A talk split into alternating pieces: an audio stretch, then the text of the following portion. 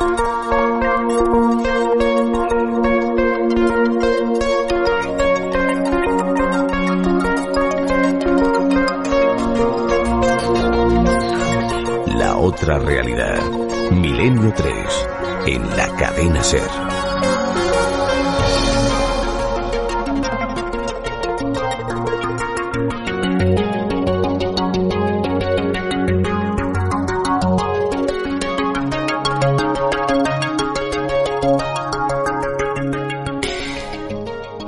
Bienvenidos a esta nueva experiencia de comunicación. Libros y sonidos, libros y documentos para penetrar todos juntos en el mundo del misterio. La verdad es que son muchas las historias que podríamos contar. Son casi 400 programas de Milenio 3 y nuestra intención es rescatar los mejores, los mejores momentos, los mejores documentos extraídos de nuestros archivos. Muchos de ellos nos han puesto los pelos de punta en menos de una ocasión. Otros nos han hecho reflexionar. Ha habido algunos, sin embargo, que lo que han hecho es preocuparnos porque el mundo del misterio a veces tiene componentes claramente dramáticos. La idea, el concepto de esta gran colección que ahora tienes en tus manos es aproximarnos sin tapujos, con toda la información, con todo el rigor, a una serie de temas que habitualmente han sido maltratados. Si conoces nuestro programa, si conoces Milenio 3, ya sabes cuál es nuestro espíritu. Nos alegra que lo compartas, nos alegra que te adrentes con nosotros en esta aventura, como decíamos antes, de comunicación.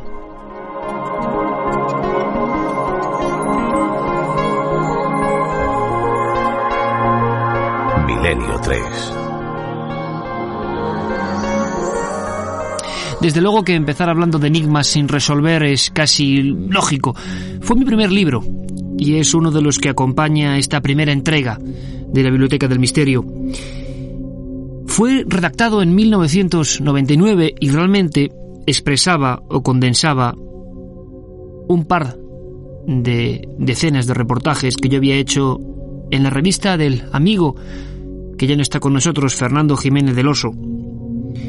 Durante mucho tiempo este vuestro amigo Iker Jiménez fue subdirector de esa publicación y acudía mes tras mes a diferentes puntos del mundo y de nuestro país intentando encontrar, nunca mejor dicho, el sonido del misterio. Hay muchísimas cosas. La verdad es que seis años después el maletín de las dudas es mucho más amplio que el de las certezas, pero estoy seguro, tú amigo lector, que sabrás comprender el esfuerzo que para nosotros ha significado recuperar parte de este material. Son voces, son historias, son a veces sentimientos grabados y que cuando vuelven a escucharse vuelven a ponernos los vellos de punta. A veces porque están protagonizados por personas que ya no están entre nosotros y que fueron muy importantes para el mundo de lo desconocido. Hablar de misterio sin duda es hablar, por ejemplo, de las caras de Belmez. ¿Queda alguien ya en España en que no haya oído escuchar esta palabra? ¿Caras de Belmez? Esta anomalía que todavía en un viejo pueblo de Jaén sigue resistiendo entre curiosos, polemizadores, investigadores, periodistas. Ahí siguen, como antaño, ahí siguen, como hace más de 30 años, las caras asomándose al fogón. Ahí siguen lanzándonos su misteriosa mirada. El equipo de Milenio estuvo allí, y estuvo en varias ocasiones, para, por ejemplo, de alguna manera honrar esas tres décadas sin respuestas. La protagonista, lo vimos claro, era María Gómez Cámara. La vais a poder ver también en ese libro, en Enigma sin resolver, fotografiada. Vais a poder contemplar las caras. Y estoy seguro que cada uno de vosotros, cada lector y cada oyente, se va a encontrar con una sensación diferente. Haced la prueba. Mirad fijamente a esos rostros y preguntad a vuestra alma qué es lo que siente. ¿Es un mundo oscuro? ¿Es un mundo siniestro el que se oculta en esas teleplastias? Arrancó una cara que había y luego después pues echó su viento, cerró la habitación y estuvo tres veces la habitación cerrada bajo un notario. Hizo una acta notarial y nos cerraron la habitación y estuvo tres meses. Y cuando abrieron, a los tres meses que abrieron la puerta, pues había 16 caras nuevas.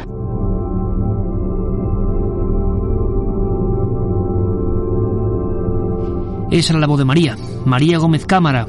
Falleció el 3 de febrero del 2004. Estuvimos en su velatorio y a modo de homenaje hicimos ese programa en Belmez. Fue espectacular, inolvidable para todos nosotros. Allí seguían las caras, las vimos de noche. Encendimos la vieja bombilla de siempre. Ese cordón deshilachado que la mantiene pegada al techo como entonces. Como estaba aquel 23 de agosto de 1971. Allí estaba el rostro de bigotes. La pava. Allí estaba el pelao, una figura calva. Allí estaba el hueco cementado de nuevo donde durante años hubo excavaciones y se encontraron huesos de niños. Allí estaba en el fondo, reducida a un minúsculo espacio de una cocina, un misterio latente. Un misterio que pasó por sus más y sus menos. Un misterio que incluso fue censurado. En ese libro que ahora tienes entre las manos, Enigma sin resolver, vas a encontrar hasta las cartas, los documentos oficiales de cómo el Ministerio de Gobernación, con los más altos mandos de la época, inscritos en esta operación que se llamó Operación Tridente, intentaron silenciar a las fuerzas vivas de Belmez. Había que buscar una explicación y como no se encontraba, lo que se hizo fue cerrar bruscamente dando carpetazo al asunto. Y en aquella época las cosas se hacían sin disimulo. El ministro Garicano Goñi, según nos dijo el alcalde, el antiguo alcalde de Belmez, Manuel Rodríguez Rivas, fue el que junto al obispo Miguel Peinado movilizaron sus resortes para acabar con el misterio. No sabemos si eso fue así o no, lo que tenemos son los documentos, la carta, el expediente de Ministerio de Gobernación 8700 por el cual se alertaba al alcalde de Belmez para que o parase con el asunto o dijese que todo era un fraude o iría a dar con sus huesos en la cárcel. Yo creo que hay que prestar mucha atención a este documento, fechado en 1972, cuando el asunto de esas caras que aparecen en el fogón de una cocina y a los cuales la ciencia no puede dar una explicación de momento, empiezan a causar miedo y expectación en amplios sectores de la sociedad. Los periódicos, como Diario Pueblo, dirigido por Emilio Romero y tantos otros, se volcaron día a día con este misterioso asunto, pero un día se dice que se acabó el misterio. Lo que nunca se supo es que esta carta había sido enviada. Lo que ahora vais a escuchar es ese documento. Atentos. Tenemos todas las respuestas delante de nosotros. Ahora, solo tenemos que entenderlas. Milenio 3, en láser. Segovia, 26 de febrero de 1972. Al señor alcalde de Belmez de la Moraleda. Muy señor mío, leo cuanto ha ocurrido en ese pueblo sobre el truco del tema de las caras y que tanto ha dado que decir en España e incluso en el extranjero. No me explico no tenga esto el castigo correspondiente. Esto no es ponerse en su puesto, no es demostrar autoridad ni ser adictos a nuestro régimen de Franco. En Segovia, y yo en cabeza como jefe provincial de administración local, hemos hecho una encuesta, lo primero dando cuenta 84 componentes que somos de seis provincias, con el permiso que tenemos ya concedido número 8700 del excelentísimo señor ministro de la Gobernación para proponerse a usted destituido como alcalde, procesarle y eso sí, fichado como una persona no apta para estos actos por lo expuesto anteriormente. A esto no hay derecho, señor alcalde. Firmado Pablo Núñez Moto, jefe provincial de Administración Local.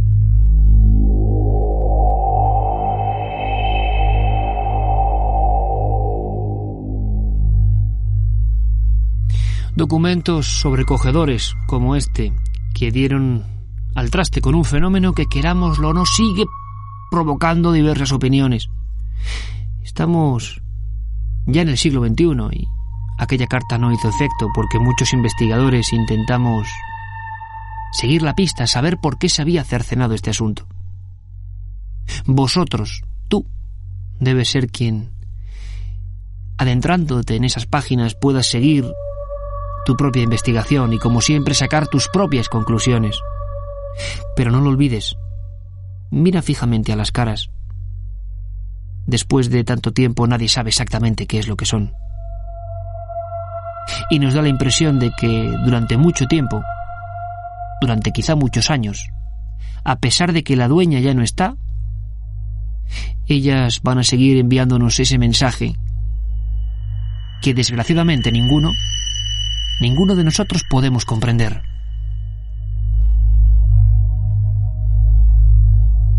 Esto ocurrió en los años 70, pero los enigmas sin resolver han proseguido y Milenio 3 ha sido buena muestra de ello. Casi semanalmente tenemos noticias de sucesos extraños dentro de habitaciones, dentro de lugares incluso oficiales, dentro de viviendas aisladas. La mayoría de las veces no se cuenta. La mayoría de las veces esto da cierto rubor y es mejor ocultarlo, pero con esfuerzo podemos escuchar la voz de testigos que sí quieren romper su silencio. Hace no mucho tiempo recogíamos otro de esos enigmas sin resolver realmente inquietantes. Ocurrió en Ceuta y en un lugar tan sugestivo como un tanatorio. Los empleados de ese lugar, las empleadas en este caso, dieron la voz de alarma, ya no aguantaban más. Voces, sonidos, gritos, zapatos como de tacón, de mujer, que las perseguían,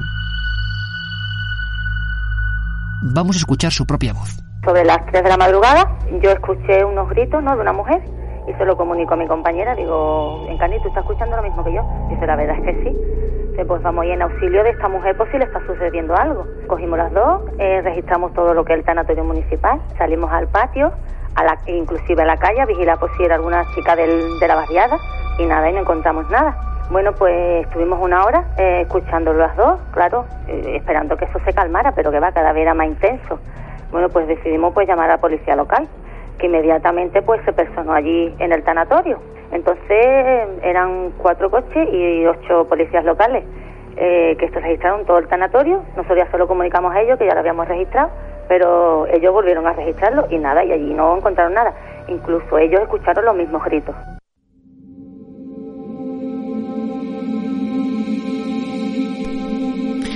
En muy pocas ocasiones estos casos llegan a las manos, o mejor dicho, a los archivos policiales. Para mí era una obsesión, en esa época más reporteril, cuando redacté Enigmas sin resolver, encontrar precisamente esos casos, los que sí llegaban a ese área de los expedientes X españoles. Estos siguen produciéndose, los conozcamos o no. Una muestra es este suceso de Ceuta, del que al final no supimos nada, la policía intervino con ocho miembros. Se realizó una investigación oficial. Y al final, Ángel Gómez, el jefe de policía de Ceuta, nos confirmaba cómo, bueno, simplemente iban a dar carpetazo al asunto porque ya no encontraban una lógica explicación. Mi pregunta es ¿cuántas veces ocurre esto? ¿Cuántos casos duermen en archivos, en ficheros a los que no tenemos acceso los periodistas? ¿Cuántos sucesos como estos acontecen sin que sepamos absolutamente nada de ellos? Escuchemos ahora la voz del portavoz y jefe de la policía de Ceuta, Ángel Gómez. Escucharon como lamentos, como gritos, como alaridos de, una mujer y golpes y que subieron a la planta primera de arriba del, del tanatorio donde parecía que procedían los ruidos y entonces escuchaban más abajo y que eh, bajaron a la primera planta y que se escuchaban arriba y que el tanatorio no había ningún velatorio en ese momento, ningún finado en ninguna de las tres salas, que estaba totalmente vacío, que se hizo un registro del tanatorio y no encontraron a nadie, que hicieron un registro en las inmediaciones tampoco. Eh, no se ha podido determinar, me dice el, subinspector que llevó este caso en el día de ayer, que, que haya una causa lógica para los hechos narrados y los hechos ocurridos en días autorores hasta el momento. Yo desde luego lo tengo muy claro que de aquí a un par de días eh, voy a dar carpetazo a este asunto, lo voy a archivar.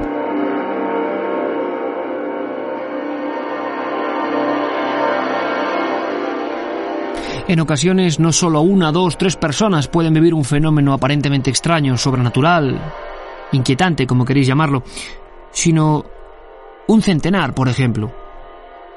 Esto ocurrió el 11 de noviembre de 1979 y 106 personas viajaban, casi todas de ellas eran austriacas, en dirección a las Islas Canarias.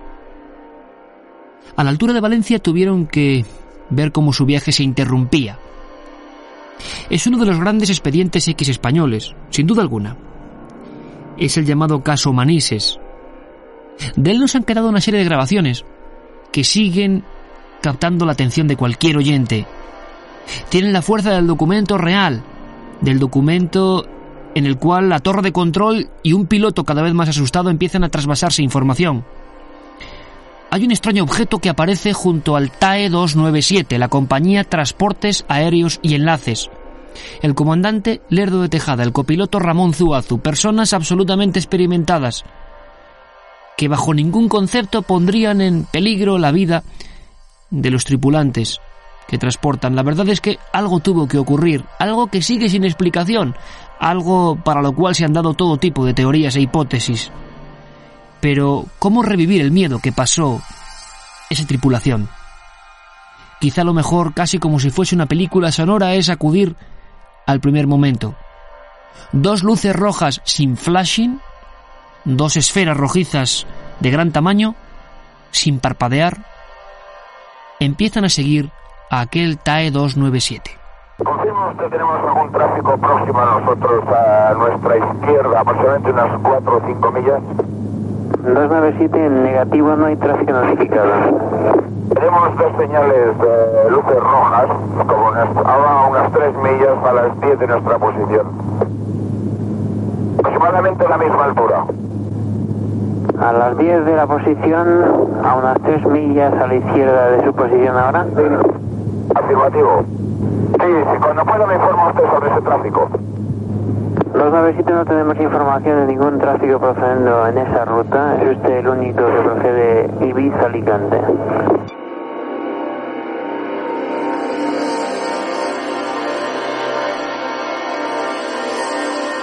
Debió resultar angustioso para ese experimentado piloto saber que oficialmente los radares y las torres de control no captaban ninguna otra aeronave convencional. Entonces, ¿qué era? ¿Quién pilotaba casi a rumbo de colisión? ¿Quién iba a su encuentro? ¿Qué hacer? Unos siete minutos después, la situación se torna mucho más difícil para Tejada y Zuazu. El objeto asciende a gran velocidad. En ocasiones se pone junto a un lateral, a veces baja estrepitosamente, haciendo una serie de movimientos que para cualquier avión son realmente difíciles por no decir imposibles. Enseguida, con otro tono de voz cada vez más angustiado, se pide información a esa torre de control que no sabe qué está ocurriendo. El radar no capta ese supuesto objeto volante no identificado, o no supuesto, sino efectivamente aquello era un ovni. No sabemos su procedencia, no sabemos quién era, pero desde luego estaba perfectamente camuflado para no dejar señales. La única, la del pánico en aquellos pilotos. Barcelona, de 297, ¿me confirma el tipo de avión que puede ser ese tráfico? TAE 297, ¿me confirma si va en su misma dirección? Afirmativo, lo tenemos cada vez más cerca. Barcelona, TAE 297, solamente puedo ver dos luces eh, rojas fijas, sin eh, flashing. Barcelona de TAE 297 he incrementado el rate de ascenso, ahora estoy a través de 280 y el tráfico este sube mucho más rápido que nosotros y se acerca cada vez más. 297 recibida. Barcelona TAE 297 pongo rumbo a Valencia. TAE 297 recibida.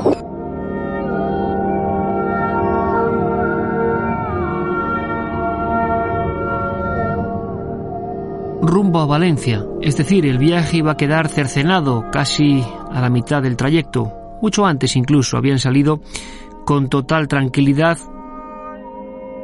pero justo delante de la costa levantina, cerca incluso también de las Islas Baleares, algo había pasado, algo había surgido llenando de temor a esos comandantes que no querían poner en juego la vida de 106 pasajeros.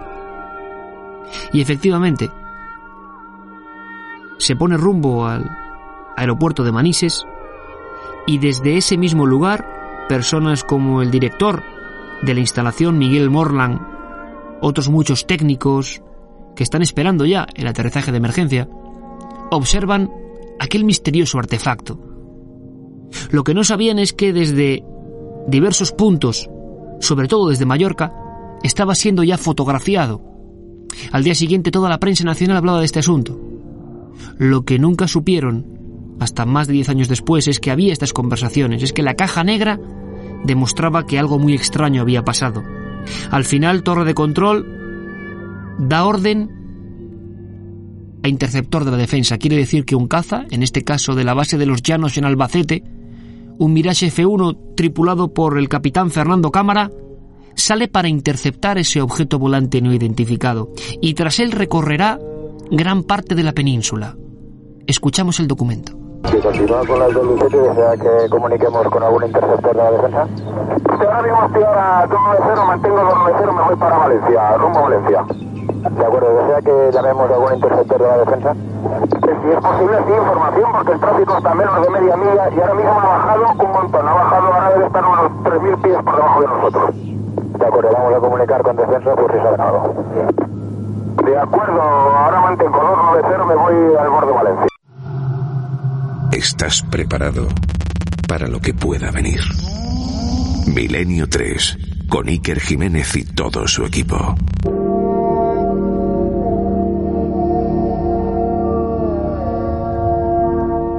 Hasta muchos años después, los españoles no supimos de toda la información que se gestó en torno al llamado incidente en Manises. Toda la prensa, como decíamos, habló de este asunto y dio todo tipo de hipótesis. En determinado momento los pilotos no quisieron hablar más, no quisieron contribuir a lo que era una espiral ya donde nadie sabía qué había ocurrido realmente. Lo que sí sabemos hoy, después de la desclasificación ovni por parte del Ejército del Aire y del Ministerio de Defensa, es que días después otros pilotos, al igual que le ocurrió al capitán Fernando Cámara, persiguieron otros objetos. Pero como digo, esto no fue casi hasta 15 años más tarde. En este caso, Lance Armstrong salió con su F-1 para interceptar cerca de Motril, en la vertical de la Sierra Granadina, otro misterioso artefacto de forma extraña que relucía en pleno día. Lo más asombroso de esta historia, y lo que viene redactado en los informes oficiales del Ejército del Aire, mantenidos en secreto durante tanto tiempo, es que se produce una extraña conversación. Y me explico. Cuando este piloto acude para interceptar este objeto, para identificarlo, en su propia radio de transmisión interna, empiezan a filtrarse voces. Voces que imagino que dejaron profunda huella en este profesional del aire militar. Él las identificó como voces de niños. No había manera de que fuera una interferencia ajena. Es un bucle de control interno entre torre de control militar y aparato. ¿Quién se estaba colando?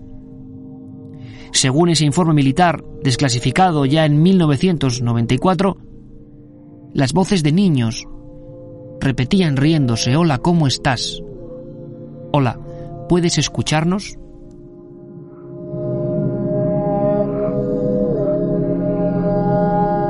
El asunto ovni personalmente siempre me ha intrigado. Gracias a él conocí el mundo del misterio y pienso que todavía no sabemos nada en torno a ese fenómeno. ¿Son realmente naves de otros mundos? ¿O parece más plausible que es un fenómeno que los propios humanos hemos inventado? Pero cuidado, hemos inventado no fraudulentamente, sino porque ocurre algo, porque hay fenómenos que quizá en otro tiempo se llamaron elfos, duendes, fantasmas, y ahora el ser humano las adapta a su propio tiempo. Visiones extrañas, en las carreteras, en los campos, en la soledad. Gente que no es capaz de mentir, gente que ha visto cómo su vida realmente se marcaba profundamente con la interrogante, con la incógnita. Gente como vosotros, como yo, como cualquiera. Gente incrédula, gente escéptica, pero que un día se encontró con lo imposible. Yo he entrevistado a miles de personas, a miles que en nuestro país han sido testigos de lo extraño. De algunos casos guardo un tremendo cariño por circunstancias personales, por ejemplo porque los testigos ya no están, porque fueron muriendo, esto me recuerda uno de esos casos que vais a poder ver en imágenes en ese libro Enigma sin resolver. Es el caso Torrejoncillo. Amanecía la década de los 80, era un mes de agosto y el calor realmente abrasaba las llanuras de Cáceres. En un paraje inhóspito, sin un solo árbol, una choza en mitad de la nada, la familia Salgado dormía la siesta. Fue Benito, uno de los hermanos, de unos 30 años cuando ocurre este fenómeno, el que se despierta y oye un misterioso zumbido, un tronar. La verdad es que nunca podré olvidar el momento en que él, en el mismo lugar de los hechos, en esa caseta, me decía que al abrir las ventanas, al empujar los contrafuertes de madera y observar aquello, pensó que el fin del mundo había llegado. Lo que vieron sus ojos, los de un humilde agricultor, porque si hemos hablado antes y hemos escuchado a pilotos, ahora vamos a otra parte de la sociedad. Cualquier persona, como he dicho, puede encontrarse con el misterio. Benito Salgado, en pleno día, eran las 3 de la tarde, observa como un objeto triangular, no una bola de fuego o algo difuso, un objeto perfectamente triangular, está bajando por las lomas, las lomas solitarias de Torrejoncillo, y va en dirección a la casa donde está durmiendo con su hermano y con su madre. Y parece que va saltando fuego, van saltando piedras, aquel artefacto, sea lo que fuere, está provocando tal cantidad de energía calórica que está abrasando el campo. Pero es, repito, un triángulo perfecto. Así lo recordaba 17 años después, recorriendo el mismo lugar, el mismo entorno justo donde todo esto sucede, don Benito Salgado. Y ruido, me levanto, me por una ventana, la veremos allí, si me asomo por la ventana, mira qué cosa más rara hay allí, mira, una cosa que iba así, en un lomero así como este, iba dando una vuelta así, pero rápido, ¿eh? Pero aquello iba echando, iba un, tenía una altura como de 50 60 metros de alto. 50 60 metros de alto. De alto el fuego. Por un 100 metros de ancho, casi. No tenía más. Y luego, por donde iba, iba quemando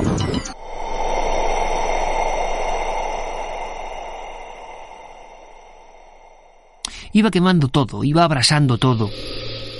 Íbamos en nuestro coche rodeando la finca cuatro cuartos donde ocurre todo este suceso y la verdad es que a Benito Salgado se le humedecían los ojos. Tuvieron que salir a la carrera. A su madre Celia y Lorenzo tuvieron que cogerla y meterla en un coche, el coche del guardia Domingo Jaralero, que si no es por él quizá hubieran perecido en ese sitio. Las ramas, las verjas, un montón de bidones se derritieron al paso de este objeto. ¿Qué era aquello? Años después pudimos hablar con el jefe de la Guardia Civil que acordonó la zona. Y lo que nos dijo es sencillamente alucinante. Nunca habían visto un incendio como aquel. Cuando llegaron ya no había una sola llama. Parecía una energía de calor. Todo estaba cortado como a regla y cartabón. Simplemente a base de líneas. En un momento dado, el fuego había parado. No se había extinguido. Una recta perfecta. Y lo que se encuentra en la Guardia Civil, y entre otros el geólogo que es avisado por la autoridad Juan Gil Montes, son decenas de perros muertos, mejor dicho, cocidos. Tenían el pelo, pero la carne se había convertido en una especie de masa deforme. Los conejos aparecían carbonizados dentro del suelo. A unos incluso 30-40 centímetros aparecían crías carbonizadas en sus madrigueras. Las vallas de espino, que todos nos hemos encontrado alguna vez en el campo, estaban derretidas, goteaban. En esa choza de la que pudieron escapar había muchos platos y había un almacén de botellas de vidrio. Todas estaban convertidas en tortas. Se había derretido el cristal. El propio Juan Gil Montes, el geólogo que acude a la llamada de auxilio, lo que se encuentra son trozos de cuarzo vitrificado. Aquello había tenido una exposición quizá de más de 2.000 grados. Un calor desconocido. Un calor que había aniquilado todo aquello y que parecía destinado a acabar con aquella familia. ¿Por qué? ¿Qué absurdo es este? ¿Quién va a inventar esto? La Guardia Civil seguía asombrada mucho tiempo después. Nosotros, realmente el trabajo de la Guardia Civil allí no, no se hizo nada porque estaba ya totalmente eh, quemado. Como yo en este caso no sabíamos si aquello sería normal o no porque se veían algunos animales muertos, la casa quemada, me parece que quemaron unas gallinas, una perra parida, un gato. La verdad yo no lo he visto igual porque es que nosotros allí no lo apagó nadie, se apagó solo. Piedras y todo quedaron calcinadas, sí. Las piedras quedaron pues moridas, pero incendio como ese nunca hay. Nunca. Las palabras definen perfectamente la situación que se encontraron las fuerzas de seguridad del Estado en la finca Cuatro Cuartos, incendio como ese nunca vi. Pasó a un archivo, pasó en investigación judicial, pero no supieron nada. ¿Qué clase de energía se había mostrado ante la solitaria finca de los Salgado? Pudieron escapar, como decíamos, pero de milagro. Hay testigos que dicen que aquella especie de forma triangular se dividió en dos y luego ascendió en las alturas. ¿Era un fenómeno atmosférico desconocido? ¿Era un rayo en bola, como dicen algunos expertos meteorólogos? Pero ¿por qué produjo ese calor en los animales, en el material biológico? ¿Qué perseguía aquel artefacto? Nos quedamos en ese lugar de los hechos con la frase pura y dura del testimonio, es Benito Salgado, que hace inventario de aquella especie de lugar devastado que él se encontró, su propio hogar, que había pasado por el filtro de un objeto volante no identificado. Las gallinas que teníamos allí, las gallinas, pues las gallinas estaban asadas. Asadas con las plumas, ¿eh? Sin quemarle las plumas. Pero la carne asada. Y allí había un llano como esta carretera, allí no se podía quemar nada, ¿eh? Y gatos y perros Gatos, también, ¿no? bueno, la perra que estaba parida allí con los cachorritos, los cachorritos estaban todos aficionados y la perra tenía quemado. Desde aquí desde la cruz, atrás al rabo, todo eso se le veía hasta la espinal. Quemado. Quemado, eso era quemado. Y un gato que apareció para allí después tenía todas las orejas quemadas, visto quemado, quemado. Aquello es que era una buena cosa rara. Pero ustedes pensaban que aquello les abrazaba, claro. No, no, aquello, aquello si los coge allí nos asan. Es que si los coge los queman. Un programa que se sumerge en el otro lado de la realidad. Milenio 3, con Iker Jiménez y todo su equipo en la SER.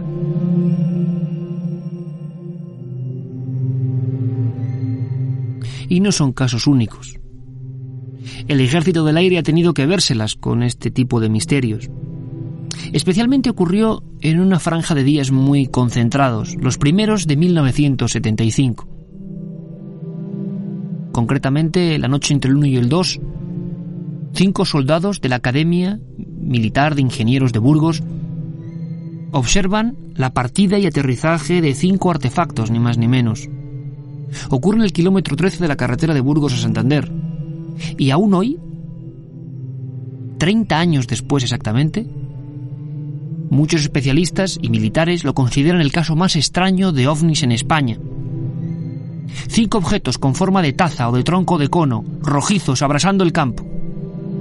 Delante de cinco soldados, que tienen que orillar su viejo coche Morris 1400 para bajarse y contemplar aquello con sus propios ojos, pero en un momento dado sienten miedo. Un miedo comprensible, ellos ven algo que cae del cielo, y cuando se aproximan, muy cerquita del pequeño pueblo de Quintana Ortuño, lo que observan es que como si fueran lampariles, se encienden a su alrededor los cinco objetos, de gran tamaño. ¿Qué es aquello? La descripción es parecida, casi a lo que hemos escuchado de Torrejoncillo, quemando el campo, haciendo saltar las piedras, carbonizándolas. Cuando huyen, el comandante Llorente y varios especialistas de la Academia Militar les interrogan. Y por vez primera en España, todos los periódicos, toda la prensa reproducen un informe oficial de la Capitanía General de la Región Aérea, que dice que el caso es real y que es un objeto volante no identificado, que ha aterrizado muy cerca de Quintana Ortuño y que los testimonios son milimétricos. Durante, durante 20 años prácticamente estos informes estuvieron ocultos en lo que se llamó catálogo OVNI, bajo el sello de confidencial o materia reservada. Lo que poco supimos es que esa misma noche, en otro lugar alejado, pero no tanto, en Navarra, en el sur de Navarra, a unos 150 kilómetros del suceso de Quintana Ortuño, estaban pasando otras cosas. El lugar no era pleno campo, sino uno de los polígonos de tiro más vigilados porque en él hacían prácticas los cazas americanos. Era la noche del día 2. Y personas como Vicente Martínez, Roberto Bericat, Marino Sora, Blas Pedro Vigilabert, soldados del regimiento de Bardenas Reales en pleno desierto del sur entre Navarra y Aragón, pasan la noche más larga de sus vidas. Observan un objeto, observan una especie de taza también o de objeto troncocónico que baja desde el cielo y que en pleno silencio, igual que en Burgos, sin escucharse motores, sin escucharse ventilación de ningún tipo, en pleno silencio como si fuera un sueño, aquello desciende y quema el campo. Quedó una huella de 10 metros de diámetro, perfectamente redonda. Cuentan que uno de los soldados marinos Sora tuvo tan cerca en su torre de vigilancia aquel artefacto que tuvo que echarse cuerpo a tierra y que notó un calor tremendo que incluso afectó a la suela de sus botas militares. Es un lugar desértico, pongámonos en su pellejo. Soldados jóvenes que minutos antes de la llegada de ese artefacto observan cómo el radiocontrol y la transmisión empieza a llenarse de interferencias. Y después aquel gigantesco hongo luminoso. Un artefacto nunca antes visto, sin ventanillas, sin inscripciones, sin alas. ¿Qué es eso? Leemos para todos vosotros el informe 20 años confidencial del Ejército del Aire, donde los capitanes del polígono de tiro de Bardenas Reales describen lo que vieron. Manifestación del sargento primero del polígono de tiro de Bárdenas Reales. Se hallaba de servicio el día 2 de enero de 1975. Sobre las 11 y 10 de la noche fue avisado por la centralita de que se veían luces en el polígono y que se movían. Con unos prismáticos se desplazó al montículo detrás de cocheras y desde este punto percibió un objeto en forma de taza invertida con luces blancas en la parte superior e inferior y luces ámbar y blancas en los costados. Era de dimensiones similares a las de un camión.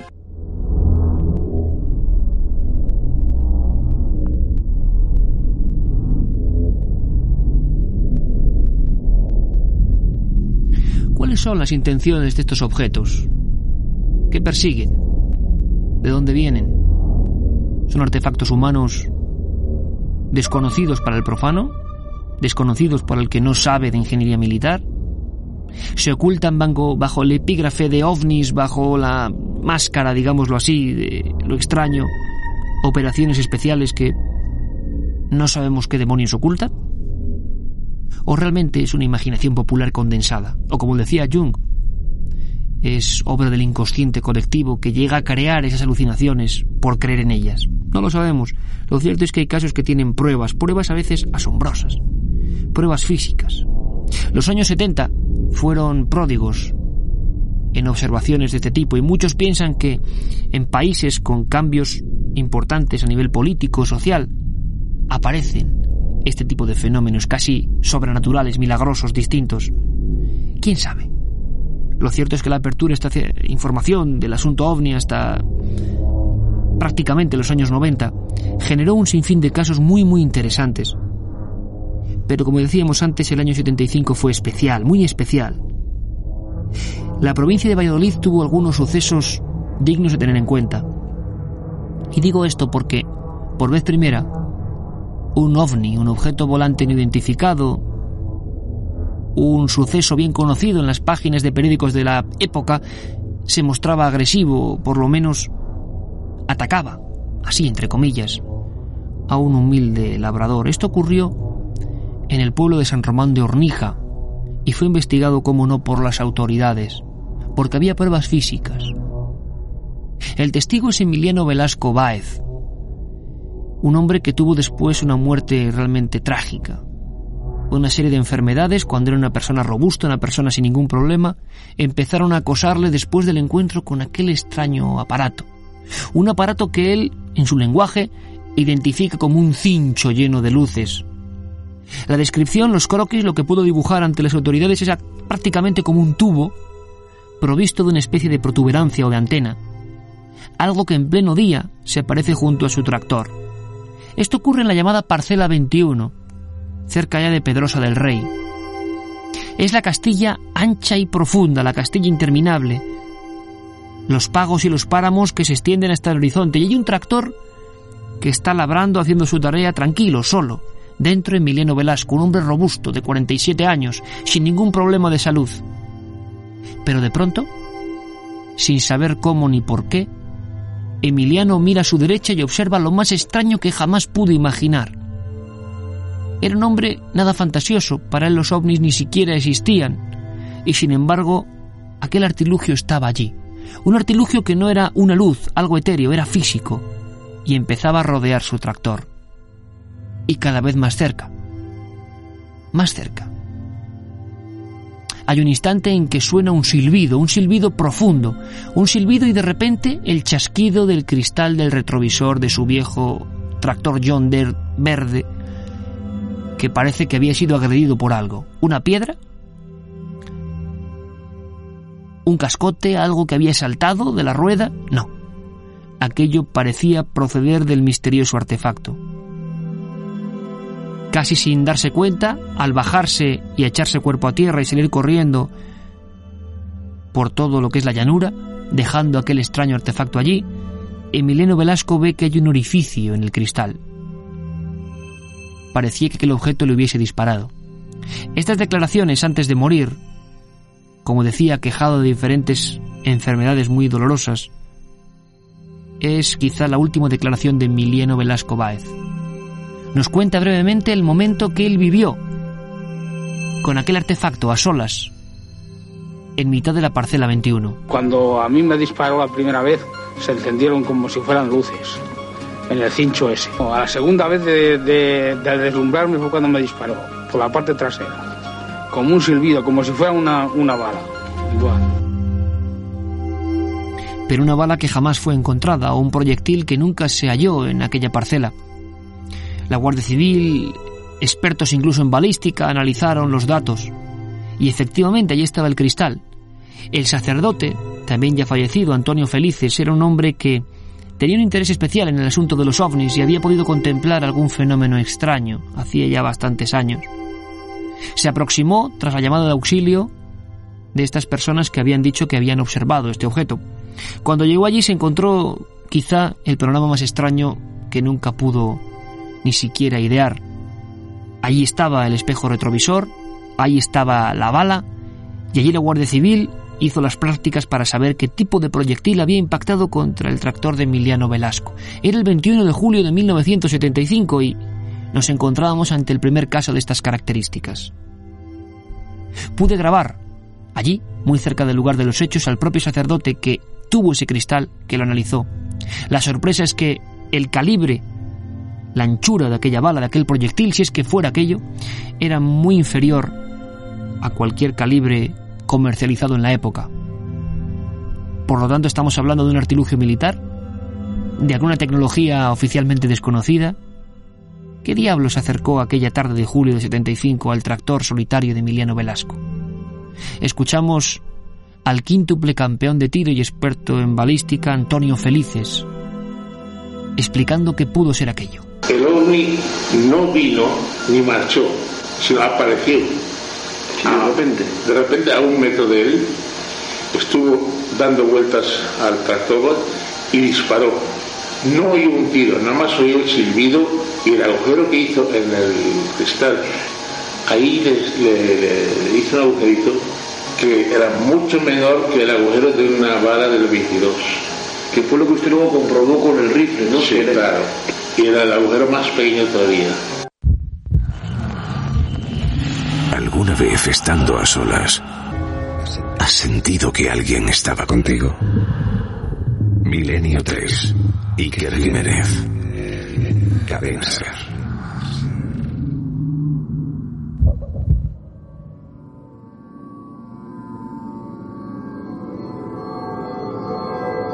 La pregunta que más veces me han repetido a lo largo de todos estos años de investigación y de periodismo de sucesos y del misterio sin duda es qué caso más te ha impactado, cuál te ha dejado más incógnitas, cuál te ha sobrecogido más a fondo. Es muy difícil elegir, pero en ese libro que tenéis ahora entre las manos, en Enigma sin resolver, hay una historia que es muy difícil también de olvidar. Podríamos titularla como la historia de un niño, un niño como cualquiera de nosotros, un niño de los años 70 el 1 de octubre de 1977 iba con un jersey de lana de ochos, con una bicicleta, acababa de merendar y tranquilamente jugaba con sus amigos a las afueras de Tordesillas, en Valladolid. Quizá nunca lo esperó, pero eligió un sitio para esconderse en un juego popular que llamaban bote de la malla y que tenía que hacerse con esa premisa, esconderse y no ser visto junto con otro compañero, Martín Rodríguez Rodríguez. Siete años se aproxima, ya casi en la carretera que va hacia Zamora, a una especie de corral sin techo. Antes de entrar, quién sabe por qué, arrojan una piedra y según siempre su testimonio y lo captado en las grabaciones de especialistas y de la Guardia Civil, oye un sonido muy extraño, una especie de rechinar metálico. Piensan en alguna maquinaria agrícola y se meten. Está anocheciendo. Y así, entre la luz y la sombra, lo que describen dentro de ese corral es un artefacto insólito, absurdo, como lo es todo en el fenómeno ovni. Una especie de lágrima o de pera o de sombrero de obispo, incluso, como se dijo ante la interrogatoria de la Guardia Civil. Brillante, no muy grande, con tres patas. Como repito, algo absurdo, insólito. Está ahí parado y parece que está balanceándose. Es un lugar solitario. Y en ese instante el amigo de Martín, Fernando Carabelos, un niño de 10 años, asegura que surge de él un resplandor, un brillo que él identifica como la hilera del sol cuando dejamos una persiana y se transparenta las motas de polvo, un hilo muy fino que traspasa toda la estancia y que va a parar al estómago de Martín Rodríguez. La siguiente escena es el ingreso en la UBI del Hospital Onésimo Redondo de este muchacho. Un muchacho que fue operado a vida o muerte 17 veces. Un muchacho que, como veréis en el libro, tiene el cuerpo surcado por cicatrices espantosas. Aquel artefacto se fue y fue observado por decenas de vecinos de Tordesillas como una luz que salía rauda de ese lugar a las afueras del pueblo. Ahí empezaba el calvario de ese niño. Un niño que según muchos era leyenda urbana, la historia de un muchacho atacado por un extraño espectro o artefacto o como queréis llamarle. Pero existía. Os puedo asegurar que la aventura de 20 años después encontrar a Martín Rodríguez es digna de, de ser novelada algún día. De momento ahí os dejo su testimonio, el de la leyenda urbana, esta vez con nombres y apellidos. En el lugar de los hechos, hacía mucho que no volvía allí, donde fue atacado por aquella extraña lágrima brillante, volví a recordar su historia Martín Rodríguez. Tenía tres patas, ¿sabes? Sí, pues como la forma de estas de las paralelas, una cosa así, y estaba en trípode. Sé que la, que la recogió para adentro, las metió, pues eran patas muy gorditas, eran una cosa así. La puerta estaba a esta altura y se veía luz solo, solo luz. Y se quedó un poco así en el aire, empezó a echar el humillo ese. Siguió haciendo el ruido y ya no le vi se quedó así posado, le ves hacer... A partir de eso ya no me acuerdo de más. Yo sé que me llevaron, bueno, me llevó el compañero y tal, no sé lo que le diría a mi padre, y desperté pues a los tres o cuatro días de inconsciente, más o menos. La ciudad sanitaria Onésimo Redondo y Hospital del Río Ortega atendió en diversas ocasiones a Martín Rodríguez. En ese libro podéis ver los documentos médicos operación tras operación, drenaje del líquido encefalorraquídeo, operaciones de hígado, de corazón, abultamiento de algunos órganos. Daba la sensación de que Martín Rodríguez, un niño como cualquier otro, había estado demasiado cerca de una fuente radiactiva, emitiendo algún tipo de energía, que desde luego fue muy dañina. Fue habitual en Tordesillas y fueron las primeras pistas que me encontré en el pueblo. La imagen de ese niño muy pequeño, con la cabeza completamente vendada, con las manos vendadas, vagando junto a su padre, que vendía un humilde puesto de caramelos portátil en aquella zona. Martín Rodríguez no era un mito, no era un bulo, no era una fabulación que se va pasando de unos a otros, sino que existía y por fortuna ahora tenía una existencia bastante feliz, pero no podía olvidar aquel suceso. Me mostraba las cicatrices, algunas de ellas de 40, 50, 70 puntos de sutura que subían por el cuello, por la cabeza en forma de herradura. Nunca le explicaron bien qué clase de enfermedad tenía, pero fue auténticamente increíble para incluso los médicos y cirujanos. Con los partes en la mano, en el lugar de los hechos, Martín recordaba perfectamente aquel artefacto y sobre todo la ceguera, la ceguera que empezó a asolarle desde aquel preciso instante. Desde luego que maldecía aquel día, aquel encuentro. Pero me dijo algo que me dejó realmente inquieto y que resume lo que es la filosofía de los que se han encontrado con el misterio. No le importaría volver a verlo. Eso sí, sin pasar por el calvario que vino después. Llevaban también a un oculista que perdí la visión de este ojo, ¿sabes? Y la fui perdiendo, pero pero en corte, ¿sabes? Como cuando se te va cerrando el ojo igual. Me iba cortando, se me iba cortando. Bueno, yo se lo explicaba a los médicos, me miraban, me, me ponían lentes a ver si veía mejor y tal, que necesitaba una operación muy urgente, pero que iban a ver lo, lo, que se me veía ahí o lo que tenía porque que me iban a abrir a ciegas, porque pensaban en su momento, según mis padres, bueno, eso ya me lo conté mis padres, que, que tuvieron tumor cerebral o algo de eso, ¿sabes? los médicos nunca han dicho lo que tenía.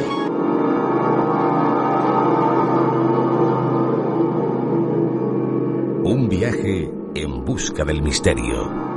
Milenio 3, en la SER. Y es que aquellos años fueron pródigos en este tipo de sucesos de enigmas sin resolver, desde luego que sí. Casos que han permanecido mucho tiempo encerrados, expedientes X españoles. Me gustaría acabar con una frase que lo dice todo. Y no lo dice un cualquiera. La pronuncia la máxima autoridad militar del área de Canarias. José Manuel Dolce Espejo repito, máxima autoridad del área canaria, se encontró con un extraño artefacto también, hacía muchos años, y conocía perfectamente el fenómeno. Tuvo que instruir varios casos, tuvo que ser juez instructor de varios sucesos. Lo alucinante es que el 22 de junio del 76 ocurrió uno que sobrepasó todos los límites de extrañeza. Decenas de militares, de testigos en tierra, mar y aire observaban lo que era una esfera luminosa con dos individuos dentro, con dos figuras. Es el único caso de los desclasificados por nuestro ejército en el cual no solo hay un ovni, sino dos siluetas de unos tres metros de alto dentro de esa esfera que partió del agua. Es el llamado caso Galdar. Pero quizá lo más fuerte, lo más rotundo es cuando le preguntamos a Dolce Espejo, juez instructor de esta historia, por qué simplemente no se sabía qué era, por qué muchas veces se ocultaban esta información, por qué había estado 20 años bajo el secreto. Y yo creo que la respuesta de esa máxima autoridad militar nos muestra muy claramente que todavía y seguramente se siguen investigando estos hechos y que muchas veces es que no hay respuesta y eso produce cierta impotencia. Hay que entender, hay que entender perfectamente, por lo tanto, ese misterio, ese secreto, esa reserva de las autoridades. Pero este documento merece la pena. 22 de junio, año 76, un caso espectacular como ningún otro, en Canarias. Esta es la voz del juez que tuvo que hacer las investigaciones.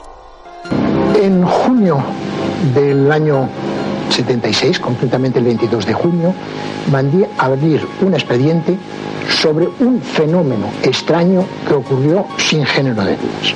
¿Por qué se consideran secretos todos los informes que se mandan, todo esto? Hay una razón muy sencilla, que es que es muy desagradable tener que decir, no sé, no sé, no sé.